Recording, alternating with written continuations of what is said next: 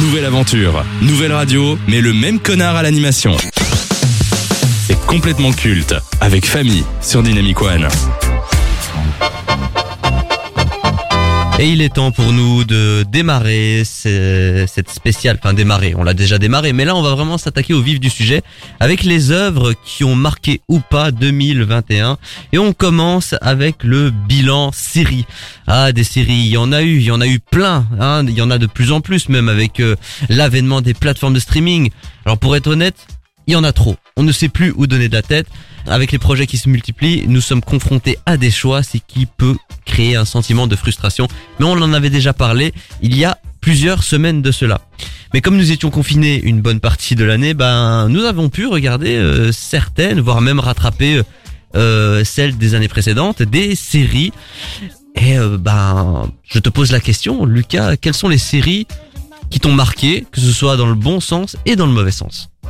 Alors, euh, en fait, je vais surtout m'attarder sur des séries d'animation, parce que j'ai été, euh, je me suis beaucoup plutôt penché là-dessus cette année. Et alors, il y a notamment euh, Star Wars The Bad Batch, qui est une série d'animation se, se passant après The Clone Wars. Euh, donc, euh, si vous ne connaissez pas ces séries, ben, je ne vais pas forcément vous les conseiller parce que selon moi, c'est un peu de niche. Mais The Bad Batch est une très bonne série, par contre, d'animation et qui se suffit à elle-même. Pour la preuve, mon père, qui n'a pas regardé The Clone Wars et qui, aime bien Star Wars, voilà, eh bien, il a beaucoup aimé euh, la, série parce qu'elle contient vraiment des, personnages euh, un peu haut en couleur.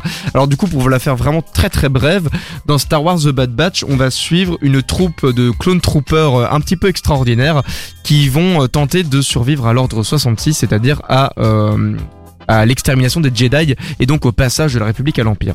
Et c'est une série, il y a une saison qui dure 8 épisodes et euh, les relations sont vraiment très intéressantes et euh, l'animation euh, toujours euh, au, rendez-vous. Et alors une autre série d'animation qui, qui vaut la peine euh, selon moi, c'est Invincible, une, euh, une série de super-héros présente sur Amazon Prime et qui parle du jeune Mark qui découvre ses super pouvoirs et qui va eh ben, faire un peu son apprentissage en tant que super-héros et qui va devoir suivre les traces de son père tout en enquêtant sur la disparition soudaine de l'équivalent de Justice League dans cet univers. Et euh, la série est vraiment touchante parce que on, suit un adolescent en fait avec ses problèmes d'adolescent et ses pouvoirs. Euh, avec vraiment beaucoup de, sincérité et de, euh, enfin c'est vraiment assez touchant, tout en ayant des, enjeux vraiment très très très puissants. Pareil, la, série fait 8, 8 épisodes et il y a une saison 2 évidemment qui est déjà en programmation. Et alors une dernière série je voulais parler, enfin il y en avait plusieurs, mais là euh, celle qui me revient c'est Loki. Pour euh, rester dans les euh, Disney, dans, les Disney Marvel, qui donc parle du personnage de Loki qui se retrouve emprisonné dans une prison dans un temps, dans un autre temps, on va dire, et qui va devoir retrouver un moyen de s'en sortir et qui est vraiment la préparation au multivers. Et vraiment, je trouve que la série est, est assez agréable à regarder. Euh, le personnage est plutôt bien développé avec, euh, voilà, on, l'humanise un petit peu plus que ce qu'il était et, il prend de la profondeur euh, par rapport au film. Euh, et c'est assez intéressant de le suivre, surtout qu'il a une personnalité bah, bien à lui et plutôt intéressante puisqu'elle évolue au fur et à mesure de la série. Et il est pris dans des dans, dans, dans des intrigues qui vont vraiment euh, surpasser ses capacités et qui auront des impacts euh, dans les autres films Marvel. Euh, et donc, je pense qu'il y a une douzaine d'épisodes dans Loki. Euh, et je trouve qu'elle vaut vraiment la peine d'être regardée. Il y a vraiment des, des, des chouettes interactions, des très bonnes idées de scénario et de mise en scène. Euh, et en plus, elle est plutôt, euh, plutôt belle. Donc, tant qu'à faire. Et une dernière série, c'est le remake de Musclor. Qui Ça a existe, fait, ça oui, oui, euh, les maîtres de l'univers euh, Révélation qui est sorti sur. Netflix en début d'année, qui a fait un, un tollé monumental euh, sur, sur les réseaux parce que on, bah, ça s'appelle Musclor, mais en fait, Musclor n'est présent que dans un seul épisode et après, c'est un festival de de wokisme, on va dire, euh, dans, dans la série, qui a, enfin, qui était plutôt mal placé et très maladroit de la part de, Net- de Netflix. Euh, et du coup, du coup, je ne vous recommande pas. C'était plus euh, pour euh, pour la blague. Et voilà.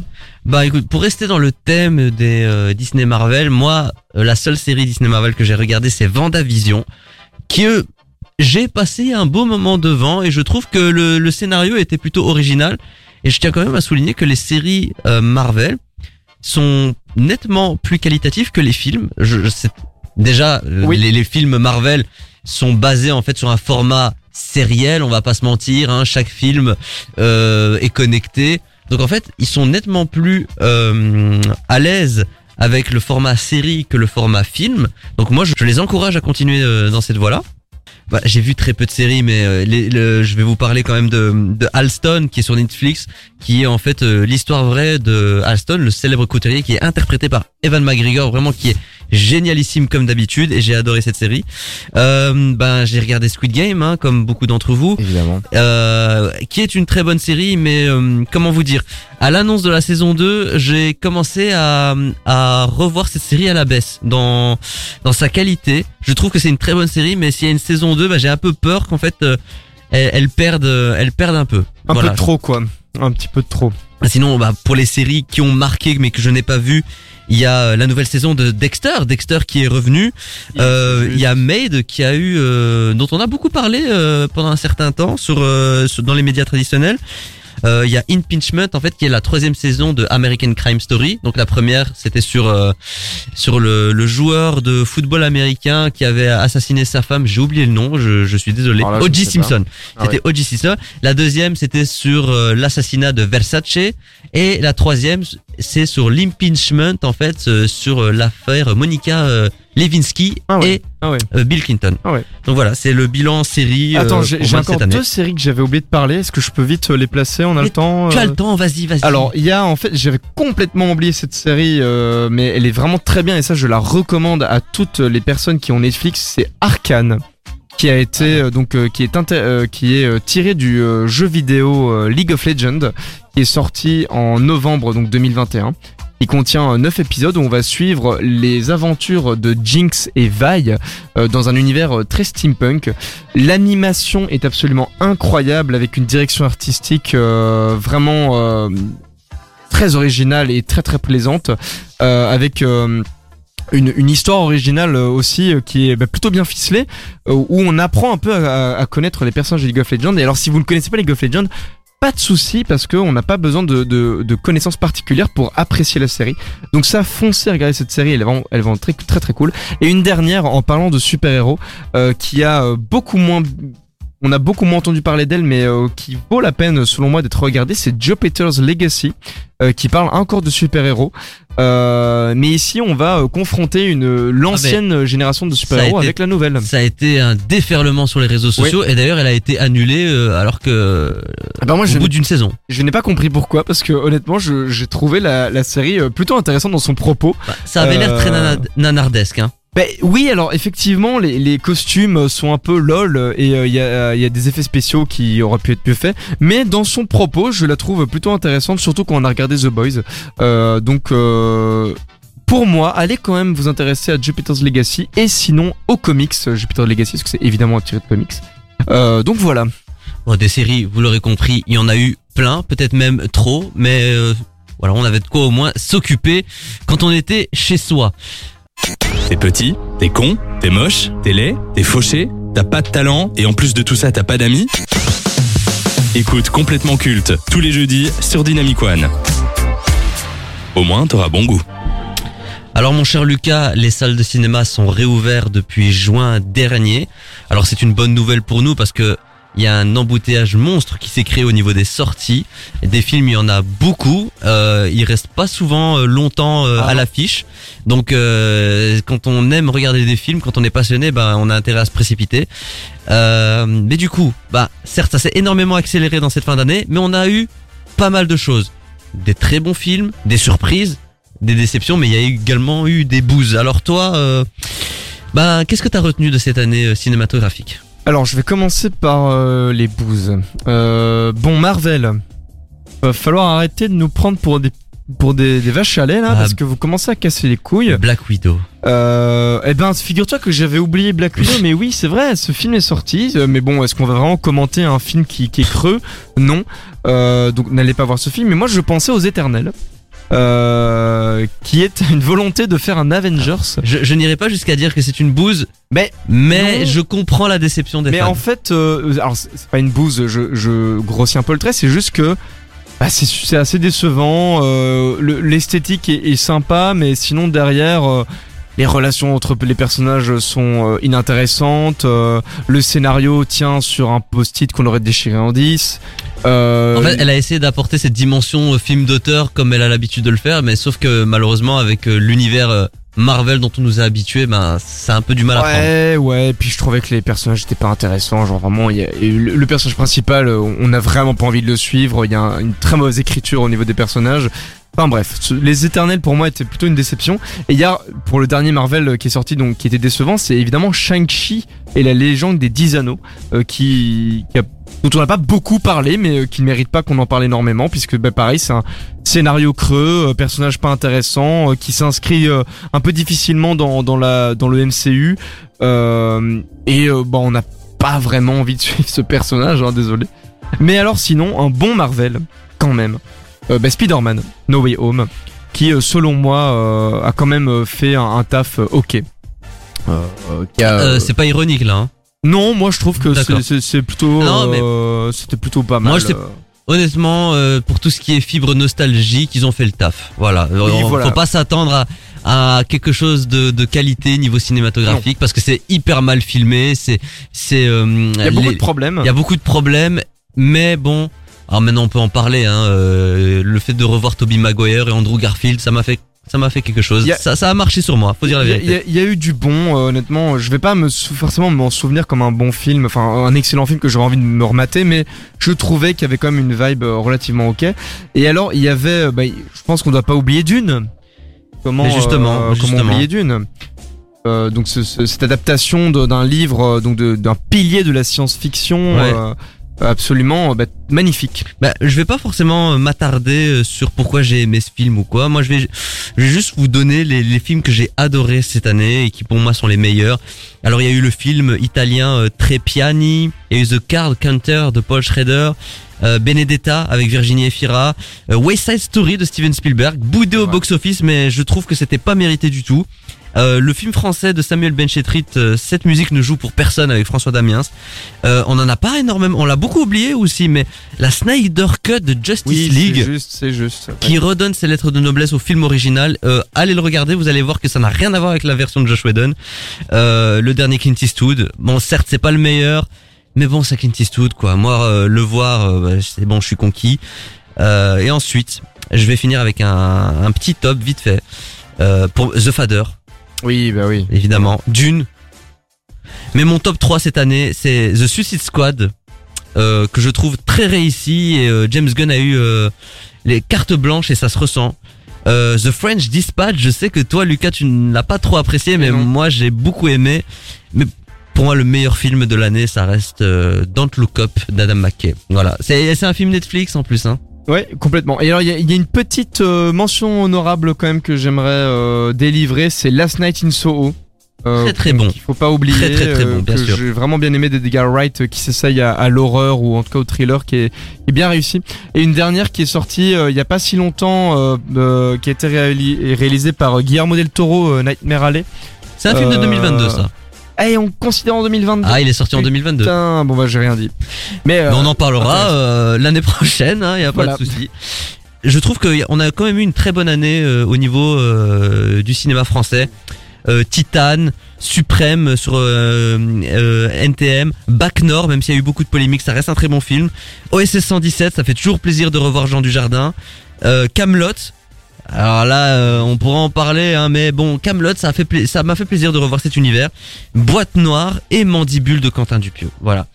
Eh, mais on a eu des films, hein, et moi je suis très content de voir que ben que les salles de, de cinéma euh, aient pu euh, voilà aient, aient pu réouvrir et qu'on puisse découvrir ces films. Honnêtement, ça m'a tellement manqué que j'avais envie de tout voir et peut-être que si je n'avais pas cette euh, cette envie, bah je serais passé à côté d'énormément de choses. Donc l'air de rien, c'était c'est triste de dire ça, hein, mais c'était un mal pour un bien. Donc, Bah, et puis euh, au au final, euh, en fait, le Covid aura euh, aura euh, marqué euh, un petit peu cette année quand même, mais euh, ça fait plaisir de voir qu'il y a eu des bons films qui sont sortis malgré tout et qu'on a eu la chance d'aller voir au cinéma. Euh, ça prouve que le cinéma peut survivre. Quoi. Mais on en parlera parce que c'est justement notre débat sur euh, l'avenir des salles de cinéma. Jusqu'à 20h. C'est complètement culte sur Dynamic One.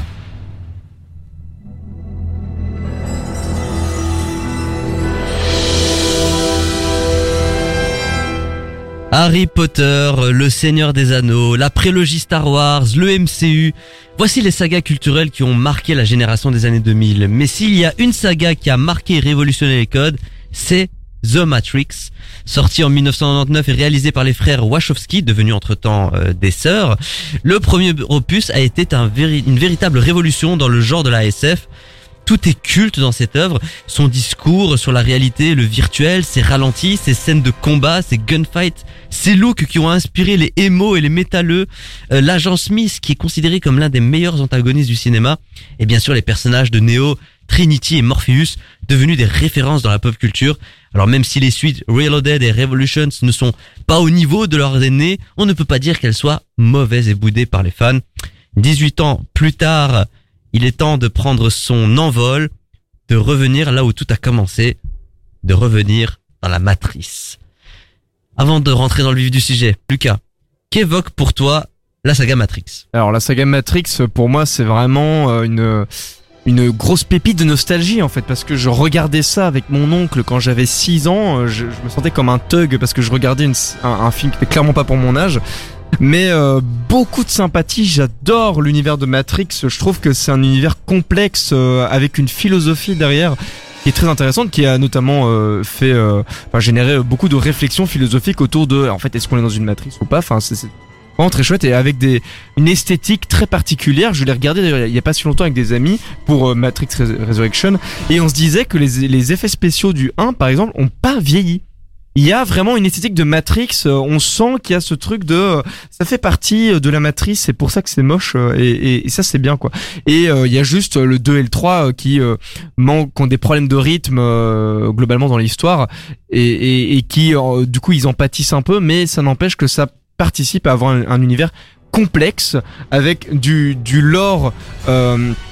Et eh ben en fait beaucoup de lore et beaucoup de de, de, de, difficultés enfin pas de difficultés mais oui de complexité en fait dans les relations entre les personnages entre les la matrice et euh, les êtres humains les machines et les êtres humains. Et, euh, et ça j'aime vraiment beaucoup quoi. Bah alors du coup Lucas Resurrections ben, ben non, ben non, ben non, ben non, ben non. Alors là, je suis désolé, mais euh, Resurrections euh, rate complètement sa cible. Mais alors là, euh, pour moi, c'était un nanar Resurrection et on, on va pas être d'accord, je le sais, mais il n'y a rien de bon pour moi dans Resurrection parce que on prend la saga de base et on vient y foutre des trucs dont on s'en fout et surtout on vient contredire le lore. Et ça, pour moi, c'est vraiment très, très problématique. On sent vraiment des producteurs derrière le film qui veulent faire de l'argent. On le voit. Et honnêtement, le film, j'ai passé mon temps à rire euh, en regardant le film. Mais parce justement, beaucoup d'erreurs. Moi, je vais te lire la critique que j'ai euh, que j'ai que j'ai écrit euh, sur mon compte Instagram privé. N'hésitez pas à me suivre d'ailleurs. Je prends le risque de le dire. C'est un chef-d'œuvre en devenir. Un film qui va désarçonné par son propos, son parti pris et son scénario audacieux, une œuvre à charge sur la société contemporaine aliénée par la consommation et les technologies, la nostalgie vaine et sur tout ce qui est devenu le cinéma. C'est un gros doigt d'honneur à Hollywood. Ici, il n'y a pas de fan service, c'est même le contraire. On n'est pas là pour donner aux gens ce qu'ils veulent, on est là pour les faire réfléchir. La créatrice a conscience de ce que symbolise cette saga dans la pop culture et elle en maîtrise parfaitement l'univers, sans parler du côté méta. Vous avez adoré No Way Home pour sa nostalgie et l'émotion, alors vous allez détester un film à contre-courant de tout ce qui se fait dans le genre du divertissement. Voilà pourquoi c'est une œuvre importante dont on se souviendra longtemps. Pourquoi pour moi c'est une œuvre qui va devenir importante? Eh ben c'est parce que euh, Lana Wachowski, comme j'ai dit, va à contresens, parce qu'on s'attend à ce que ce soit mille fois mieux que le premier, euh, parce qu'avec les technologies, l'évolution, bah ça peut être que mieux. Et eh ben en fait c'est pas ce qu'elle veut. Euh, euh, j'ai l'impression qu'elle a fait exprès de faire un mauvais film pour nous dire les gars vous m'avez fait chier pour que je revienne avec Matrix. Et ben voilà, je suis revenu avec Matrix, mais en fait j'en ai rien à foutre. Euh, arrêtez avec votre nostalgie. Contentez-vous des premiers films qui sont très bons. C'est dans le passé, on va s'en souvenir. Mais maintenant, il faut laisser les sagas cultes là où elles sont. En fait, c'est comme ça que j'ai vu le film, et ça se voyait dans son écriture. euh, même dans les chorégraphies parce qu'elles étaient moins bonnes mais après c'est parce Ah que le chorégraphe de base Pas là, hein, parce que le chorégraphe de base était décédé, donc malheureusement ils ont dû changer et ça se sentait. Même dans l'écriture, il y a même des scènes d'humour dans les dans les premiers films. Il me semble pas qu'il y avait autant d'humour, voire même pas du tout. Quand euh, Ma- quand Neo s'envole et qu'il dit ah non, faut pas compter là-dessus. Bah tu vois, c'est pas le genre. J'ai vraiment l'impression qu'elle a pris son jouet et qu'elle l'a cassé volontairement. Eh ben, euh, du coup, euh, pour moi, ça c'est un. Enfin, je suis désolé, mais c'est un énorme doigt à toutes les personnes qui ont aimé Matrix. Je trouve qu'elle aurait mieux fait de ne rien faire. Et quand tu dis qu'il n'y a pas de fanservice dans le film, je suis pas du tout d'accord avec toi parce qu'en fait, il pue le fanservice parce qu'il y a énormément. Smith, il n'est plus là. Morpheus, ils l'ont complètement changé. Donc en Non, fait, c'est pas du fan service. Ça. Non, non, mais c'est pas de ça que je parle. C'est que dans le film, il y a énormément de scènes qui sont pompées, mais alors vraiment plan par plan des autres films. Et donc, tu as des combats, par exemple, qui sont refaits, notamment le combat entre Neo et, euh, et euh, l'agent Smith. Eh bien, c'est un copier-coller du Oui. combat dans le métro. Et ça, c'est du Mais fanservice. ce qui pro, mais Le- ça, les, les scènes où il y a quelqu'un qui tire à la Gatling et il y a les ba- c'est du fanservice, c'est une référence mais ça contribue, je trouve, au message qui est ne regardez pas la copie, regardez l'original. Sûrement, mais alors pour moi, fais, fais un article, fais, fais un tweet, fais une interview pour dire non, il n'y aura pas de Matrix 4 et aller, le- et aller euh, regarder euh, les Matrix euh, originaux. Tu, Parce tu- tu que, sais quoi Parce que visiblement, on a encore plein mal de choses à se dire. Ouais, ouais. Vous écoutez complètement culte avec Famille et son équipe de 18h à 20h sur Dynamic One. Et oui, bah, on était trop impatients de revenir. Voilà, ça, ça bouillonne dans le Ça studio. bouillonne, ça bouillonne. En parlant de The Matrix Resurrection de Lana Wachowski, Euh, on a parlé tout à l'heure du fait que c'était moins bien réalisé, que les scènes de combat étaient moins maîtrisées. On, on sentait un peu qu'elle en avait rien à foutre et que elle faisait exprès. Moi, c'est en tout cas, euh, c'est ce que je ressens. Je pense que son intention de base était de dire, bah en fait, non seulement je vais dire ce que je pense de l'industrie hollywoodienne, mais je vais casser euh, mon jouet euh, comme ça moi je peux passer à autre chose. Du coup, je trouve que cette forme là contribue énormément au fond qui m'a qui m'a touché et dont je suis assez d'accord. Est-ce que pour toi dans un long métrage, est-ce qu'il faut privilégier la forme et le fond ou alors est-ce qu'on peut faire une distinction entre les deux? Alors, euh, en fait, euh, c'est une question qui est très complexe parce que pour moi, ça dépend euh, du film. Dans le sens Et dans où, euh, dans le cas de Matrix. Et alors, dans le cas de Matrix, euh, pour moi, il doit y avoir une importance donnée sur les deux. Euh, bien que pour moi, c'est vraiment le fond du film, euh, qui- qui, euh, qui est prédominant. Parce que Matrix, à l'origine, quand on va voir, bah, quand tu regardes les anciens, la, forme est, pas très belle. hein. Il y a même eu des rééditions qui sont dégueulasses parce qu'ils ont retiré le filtre vert. Là, je sais pas pourquoi ils ont fait ça, mais et où les effets spéciaux sont ben, en- à la hauteur de la technologie, mais où certains ont vraiment plutôt mal vieilli, surtout dans les 2 et le 3. Mais le fond est vraiment très important et surtout euh, l'histoire, euh, la diégèse est très importante. Et c'est ça que, pour moi, le problème que j'ai avec Matrix 4, c'est que peut-être que le film en lui-même est porteur d'un- sens un peu caché, une critique d'Hollywood, mais il le fait en détruisant vraiment sa diégèse. Il y a plein de trucs qui ne sont pas censés arriver. Le retour de l'agent Smith, c'est non, ce n'est pas possible. Parce que la matrice était rebootée, parce que c'est les règles de la matrice sont, font le fait qu'elle soit rebootée, on recommence depuis le début, donc l'anomalie ne peut plus être là puisqu'elle elle a été euh, corrigée. Euh, le fait que Trinity euh, devienne une sorte de, nouveau Néo sans que ce soit vraiment amorcé, non, c'est pas comme ça que ça fonctionne. Parce que Néo, pour devenir comme ça, il a dû bah, se surpasser d'une certaine manière pour devenir l'élu, là où Trinity n'en fait rien. Et, et, euh, les, voilà, les, combats qui sont vraiment mal chorégraphiés, on sent que tout le monde est ultra fatigué d'être là. Et j'avoue que j'ai plus euh, tout en tête, mais il y a vraiment beaucoup de problèmes en termes de lore. Là où, euh, bah en fait, euh, aurait pu être, on aurait pu faire le même propos, tout en respectant le lore de Matrix. Malheureusement, le film fut un flop au box-office. Comment est-ce que tu expliques cet échec commercial? Parce qu'il y a quand même eu une sortie simultanée sur HBO Max. Normalement, il devait avoir une sortie exclusive, mais à cause d'Omicron, ben, ils ont fait un, un pas en arrière. Il y a eu le Mastodonte No Way Home. Ils sont quand même sortis Ouais. en même temps. Et puis, il y a bah, une œuvre, visiblement, qui n'a C'est soit on aime, soit on n'aime pas en fait. Donc euh, oui, ça n'a pas forcément aidé. Mais toi, comment est-ce que tu expliques cet échec? Ben moi, euh, je pense que pour le coup, euh, les gens ont pas été trop cons. Et euh, du coup, euh, on sentit euh, le truc venir que ça allait pas être très bon. Et qu'en plus, le fait que No Way Home sorte en même temps a vraiment fait beaucoup d'ombre au film, puisque la com de No Way Home était beaucoup plus impactante que la com de Matrix. Je suis désolé, mais le, le trailer... De... Alors oui, je sais pas si vous saviez, mais Matrix a sorti euh, un trailer euh, découpé euh, qu'on pouvait euh, découvrir en résolvant tout un tas d'énigmes. Alors ça c'est plutôt cool, mais dans les faits, ben, c'est pas très efficace puisqu'il y avait que les gens qui maîtrisaient de l'informatique qui pouvaient euh, résoudre les énigmes, mais bah du coup il y a pas beaucoup de monde. Euh, et, euh, et derrière, bah en fait, je pense que les gens ont très vite vu que ça allait pas être très bon. Quoi. Quand tu vois que Morpheus, ah oui, ça aussi c'est de la merde. Pardon, désolé, mais Morpheus qui revient sous forme de programme, alors qu'en fait il est, alors qu'en fait c'est pas possible dans la matrice. Ben moi ça me laisse un, un truc de euh, mais non les gars Morpheus c'est mort et, et sa mort a un impact elle a une signification tu peux pas le faire revenir comme ça en mode ah non mais en fait euh, il est toujours vivant bref Ouais. Après, j'ai aimé ça, ça- la prestation de l'acteur en Morpheus. Ah oui, non, Après, ça c'est autre chose. et l'acteur est, est pas mal c'est juste que ça n'a aucun Mais en vrai, je comprends totalement. euh, c'est soit on aime, soit on n'aime pas avec ce genre de film. Bon bah du coup, euh, on finit toujours cette séquence par cette fameuse question The Matrix Resurrection. Un peu, beaucoup, passionnément à la folie ou pas du tout? Mais je connais ta réponse. mais moi je lui chie dessus à Matrix euh, Résurrection genre vraiment euh, C'est dingue. Lana, tu Non, mais déçu Je crois que c'est la euh, première fois qu'on a ça dans cette émission. Il y en a un qui, bah pas du tout. Et moi, je vous dis à la folie. Bah c'est, c'est ça que je trouve beau, quoi. Ah Donc, ouais, euh, ouais, comme ouais. quoi, le cinéma, c'est, c'est subjectif. Après, il faut avoir des arguments pour expliquer. Je pense que tous les deux, on a Ouais, eu ouais, des arguments des pour expliquer notre point de vue. C'est, c'est, ça suffit pas de dire que c'est génial et tout. Hein. Faut vraiment expliquer. Et on l'a fait. Bah voilà.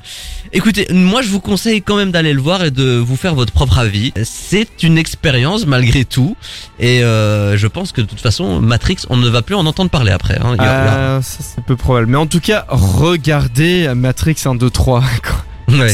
Voilà Bah les fondamentaux. Au moins, ça nous aura permis de- d'aller nous replonger là-dedans. Parce Ah. qu'en en fait, avant, avant qu'on qu'on- qu'on conclue cette séquence, avec mes potes, on, on s'est dit, ben, on va regarder du coup Matrix 1, 2, 3, on va se faire un, un petit euh, marathon là, et c'était un super moment, quoi. C'était super chouette. Donc au moins, ça nous aura permis de nous replonger là-dedans, quoi. Nouvelle aventure, nouvelle radio, mais le même connard à l'animation.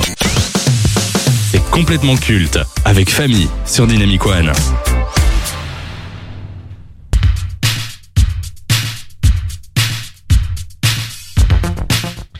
Il est l'homme le plus riche du monde. Il est attendu au tournant à chacune de ses déclarations. Le moindre de ses faits et gestes a des répercussions sur le monde des affaires et du divertissement, à tel point qu'il est devenu une personnalité importante dans la pop culture. Une participation au Saturday Night Live, la valeur du Dogecoin double. Une mauvaise blague, le Dogecoin chute de 30% en bourse. Un tweet, le marché du Bitcoin tremble. Il fume un joint à la radio, ses actions chutent. Autant vous dire que ses prises de parole sont attendues comme celles du Christ. Il est un modèle de réussite à en croire les nombreuses vidéos de motivation qui circulent sur les réseaux sociaux. Une personnalité haute en couleur et une success story qui lui ont valu d'être nommé personnalité de l'année 2021 par le prestigieux Time Magazine. Alors, Elon Musk, génie ou escroc? Bah Lucas. Yeah, hello, I'm Elon Musk. Uh, I make so much money uh, with uh, my fusée to Mars, uh, and uh, I love the Dogecoin. I love the Dogecoin and the Bitcoin. Voilà, Euh, donc c'était voilà, Lucas sur Dynamic One. Alors, euh, eh bien, euh, ha, ha, Sacré cas. hein. quelle question. J'aime pas trop Elon Musk, euh, je vais pas mentir, euh, parce qu'il incarne vraiment euh, tout ce que tout ce sur quoi je chie. Donc voilà, c'est un mec qui se fait des couilles en or à chaque minute et qui pourtant se bah, se garde bien d'utiliser son argent pour en faire quelque chose de bah, vraiment intéressant. Mais on peut Excuse-moi, je, je- je te coupe un instant parce que c'est bien que tu dis ça. Euh, je me rappelle qu'il y a eu une phrase qu'il avait dit euh, à l'ONU, oui euh, comme quoi que bah si l'ONU arrive à prouver qu'avec une certaine somme d'argent, on pourrait éradiquer la, la, faim, faim dans le monde, bah il, le financerait. Alors c'est même euh, pour euh, aller plus loin, c'était même qu'en fait l'ONU avait dit que euh, il faudrait euh, 6 milliards d'euros euh, de dollars pardon pour euh, régler la fin dans le monde et il a dit que si l'ONU présentait un plan détaillé de comment euh, régler euh, la fin dans le monde avec 6 milliards d'euros de dollars, il les donnerait. Euh, mais ça, c'est le genre de truc qui m'énerve. Parce qu'en fait, il ne les donnera évidemment jamais. Et Ouais, c'est démago, un peu. euh, C'est euh, vraiment un truc de. Bah alors les gars, euh, moi je peux le faire. euh, Vous avez qu'à me demander, hein. Mais je le ferai jamais par contre parce que voilà. Euh, et donc ça m'énerve parce que du coup ça entretient le mythe du euh, milliardaire euh, qui euh, a trop bien réussi alors qu'en fait euh, bah c'est une merde. Mais euh, tu vas pas de main morte hein, avec Elon Musk. mais oui, mais c'est parce que ça, en fait, ça m'énerve ces milliardaires qui euh, qui ont full thune, qui s'en battent les couilles et qui ils font genre ils sont trop bien, alors que dans les faits ils aident pas du tout à, Ah, Après- à sortir de. Après, si je peux me permettre de faire l'avocat du diable, il n'a, il n'a de compte à rendre à personne. Il fait ce qu'il veut de son argent. Donc, euh, Oui, mais en fait, quand je sais qu'en en, en Amérique, il y a des gens qui crèvent la gueule ouverte dans les rues parce que le système les aide pas et que derrière t'as des gens comme lui qui donnent absolument rien pour régler oui, ce je problème, d'accord. Je comprends. ça me met vraiment mal à l'aise, quoi. Mais Et- après, il n'a aucune obligation. C'est ça, tu vois. Non, sauf morale. Je suis désolé, à partir du Ouais. moment où t'as. Mais, c'est là- pas, c'est pas la morale qui, qui, qui érige notre société. Non. C'est les, les lois. Mais- donc, ah euh, mais non, ça, ça, sinon on, on- vivrait dans un monde parfait. Mais euh, c'est juste que voilà, ça m'énerve un peu d'avoir des gens qui, qui ont tellement d'argent, qui font ce qu'ils veulent et qui du coup préfèrent investir dans des fusées pour aller sur Mars ou foutre des voitures en orbite plutôt que d'aider leurs concitoyens quoi. Voilà. euh, bah du coup, euh, bah, c'est pour un moi, c'est plutôt un escroc, mais en fait pas dans sa success story, mais plutôt dans le fait que il n'utilise pas sa success story aussi bien que ce qu'il prétend qu'il le fait. Et dans la dans la personnalité Elon Musk, bah au final il adore se montrer. Hein, euh, je veux dire, sa sa sa participation au Saturday Night Live est assez symptomatique de ce qu'est Elon Musk. C'est-à-dire c'est quelqu'un qui, et ben au final il aime beaucoup euh, se regarder le nombril, j'ai envie de dire. Euh, et tant mieux pour lui, hein, euh, mais euh, moi ça, ça me, ça renforce mon malaise parce que du coup le mec est vraiment dans un, un ego trip euh, incroyable. Enfin, tu le vois dans Futurama, dans les Simpsons, dans partout. Et oui, on le présente comme étant quand même un mec un peu cool, quoi, un peu. Est-ce qu'il en joue Est-ce qu'il joue de ça Oui, je justement pense qu'il il joue clairement ça. C'est pas un mec qui est débile, donc euh, il, il se sert de ça pour améliorer sa, sa, enfin, ses relations publiques Ah. en fait. Mais Alors il y a Benjamin qui m'a envoyé son avis sur Elon Musk et il me dit en gros, escroc, je trouve que c'est quelqu'un qui ne devrait pas avoir les moyens de réaliser ses rêves. Cette course à la richesse est une course à la pauvreté, célébrant celui qui exploitera le mieux. Eh bien, euh, Benjamin, euh, je retire ce que je t'ai envoyé par message. Euh, on oublie, on fait la paix parce que là, Voilà. je suis complètement d'accord avec Tu peux revenir la semaine prochaine, il n'y aura pas, il n'y aura pas de problème. Je suis un peu partagé parce que d'un côté, ben, quand on arrive à ce niveau-là, euh, on peut pas complètement être euh, un escroc. C'est juste que, pour moi, un génie, euh, c'est quelqu'un qui, tu l'avais dit euh, dans, dans ton, dans ton propos, qui va faire un peu du bien aux gens, mais d'une façon différente. Euh, Ouais. Les artistes, eh ben, ils font des films, euh, bah, ça fait du bien aux gens. Les gens qui font de la musique, bah, ils en écoutent, ça, ça leur fait du bien. Je ne vois pas en quoi SpaceX et Tesla, en fait, a révolutionné le monde ou a apporté quoi que ce soit aux gens. C'est, ma question. C'est, vraiment mon interrogation parce que des Tesla, moi, j'en ai jamais vu. Donc, va falloir, va falloir m'expliquer comment il a fait pour devenir milliardaire avec ça. Et puis de l'autre, bon bah, si c'est juste parce que ben, ben, il est un peu fantasque, il est un peu particulier.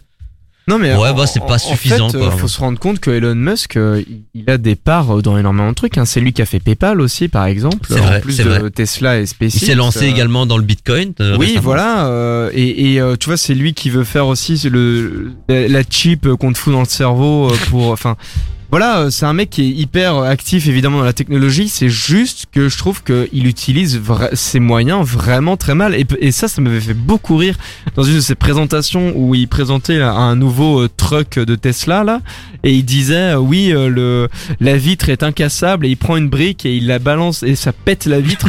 ça m'a fait mourir de rire parce que ça montre à quel point le mec est complètement euh, en, en dehors de la réalité. Après, euh, Elon Musk c'est quand même une machine à même quoi. Il arrive à faire parler de oui. lui. euh, il a quand même marqué la pop culture en un temps record. Parce que moi il y a deux ans je, je, je n'ai jamais entendu le nom de Elon Musk et là d'un coup il apparaît euh, comme un espèce de messie quoi. Je vois des vidéos de motivation de lui partout.